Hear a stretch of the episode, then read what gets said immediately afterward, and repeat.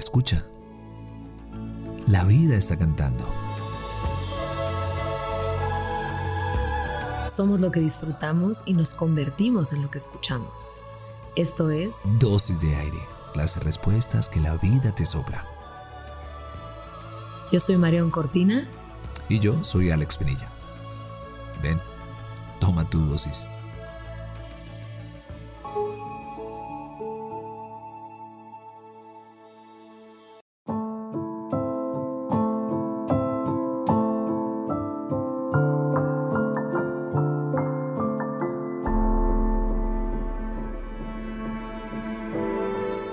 En 1972 se publica por primera vez Las ciudades invisibles de Ítalo Calvino.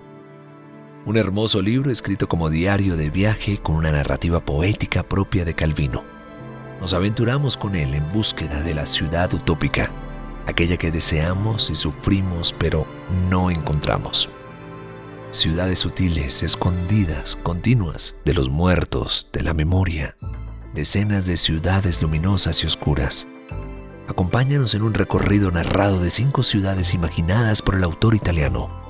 Veamos qué deseos y sueños despierta en nosotros sobre los lugares que habitamos. Más allá de seis ríos y tres cadenas de montañas surge Sora, ciudad que quien la ha visto una vez no puede olvidarla más. Pero no porque deje, como otras ciudades memorables, una imagen fuera de lo común en los recuerdos Sora tiene la propiedad de permanecer en la memoria punto por punto, en la sucesión de sus calles y de las casas a lo largo de las calles y de las puertas y de las ventanas en las casas, aunque sin mostrar en ellas hermosuras o rarezas particulares. Su secreto es la forma en la que la vista se desliza por figuras que suceden como en una partitura musical donde no se puede cambiar o desplazar ninguna nota. El hombre que sabe de memoria cómo es Sora en la noche cuando no puede dormir imagina que camina por sus calles y recuerda el orden en que se suceden, el toldo a rayas del peluquero, la fuente de los nueve surtidores, la torre de vidrio del astrónomo, el puesto del vendedor de sandías, el café de la esquina, el atajo que va al puerto.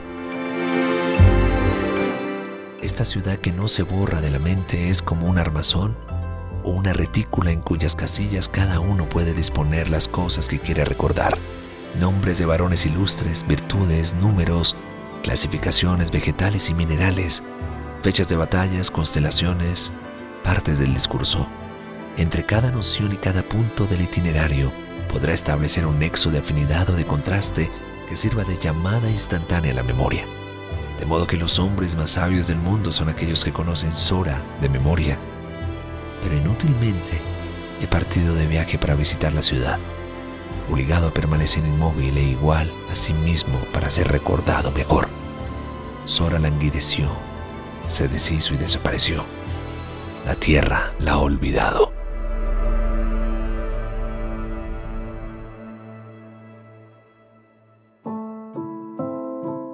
Hoy trae a la mente esos espacios que parecían fijos e inamovibles y ahora han desaparecido o han sido olvidados. Hasta mañana.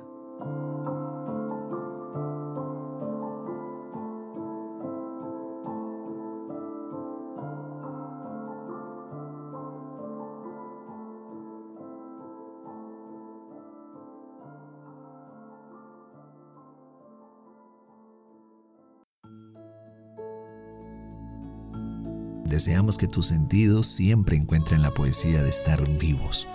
Somos lo que disfrutamos y nos convertimos en lo que escuchamos. Gracias por venir al encuentro con aire. Soy Marión Cortina.